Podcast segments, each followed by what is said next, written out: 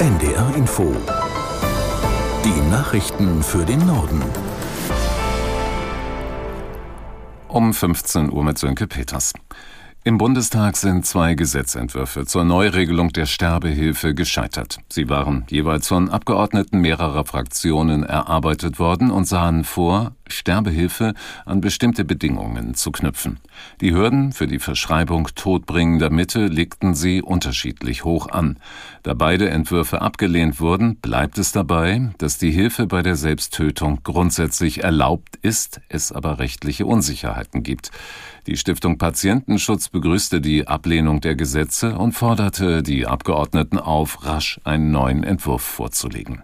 Angenommen hat der Bundestag einen Antrag, der den Ausbau von Hilfsangeboten für Suizidgefährdete verlangt.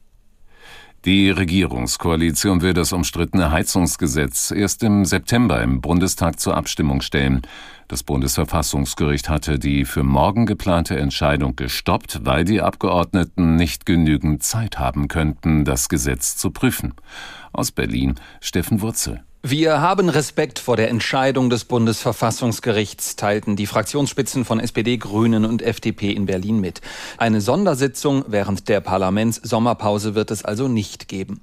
Der Chef der CDU-CSU-Fraktion, Friedrich Merz, hat der Ampelkoalition angeboten, nochmal gemeinsam über das Heizungsgesetz inhaltlich zu beraten. Linken Co-Fraktionschef Dietmar Bartsch rief die Ampelkoalition zu einem Neustart beim Heizungsgesetz auf. Politiker der AfD forderten, das Gesetz komplett zurückzuziehen. Ähnlich äußerte sich CSU-Chef Markus Söder.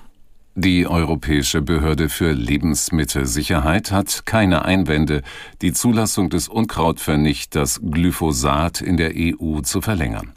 Die Bundesregierung lehnt trotz der Unbedenklichkeitserklärung eine Nutzung des Mittels ab. Aus Brüssel Jakob Mayer. Eine erneute Genehmigung auf EU-Ebene sehen wir als nicht gerechtfertigt an, erklärt das Bundeslandwirtschaftsministerium.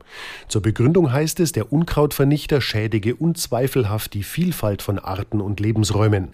Die Ampelkoalition will Glyphosat Ende des Jahres vom Markt nehmen. Bis Mitte Dezember ist die Verwendung in der EU noch zugelassen. Über die weitere Genehmigung entscheidet die EU-Kommission in Absprache mit den Mitgliedstaaten. Grundlage dafür ist die Einschätzung der Europäischen Behörde Behörde für Lebensmittelsicherheit EFSA. Kinder und Jugendliche leiden nach den Einschränkungen während der Corona-Pandemie immer noch unter den Folgen. Ein vom Familienministerium in Auftrag gegebenes Gutachten zeigt, das könnte langfristig für die Gesellschaft teuer werden. Aus Berlin, Nina Amin. Während der Corona-Pandemie saßen viele Kinder und Jugendliche isoliert zu Hause. Die Folgen Angststörungen, Essstörungen und Depressionen. Forschungsteams des Universitätsklinikums Ulm und der Uni Hamburg haben berechnet, das könnte zu hohen Kosten für die Gesellschaft führen. Familienministerin Paus meint, betroffene Kinder und Jugendliche dürften jetzt nicht alleine gelassen werden und bräuchten Unterstützung. 70 Prozent sind im dritten Jahr nach Ausbruch der Corona-Pandemie psychisch gestresst, sagt die Grünen-Politikerin.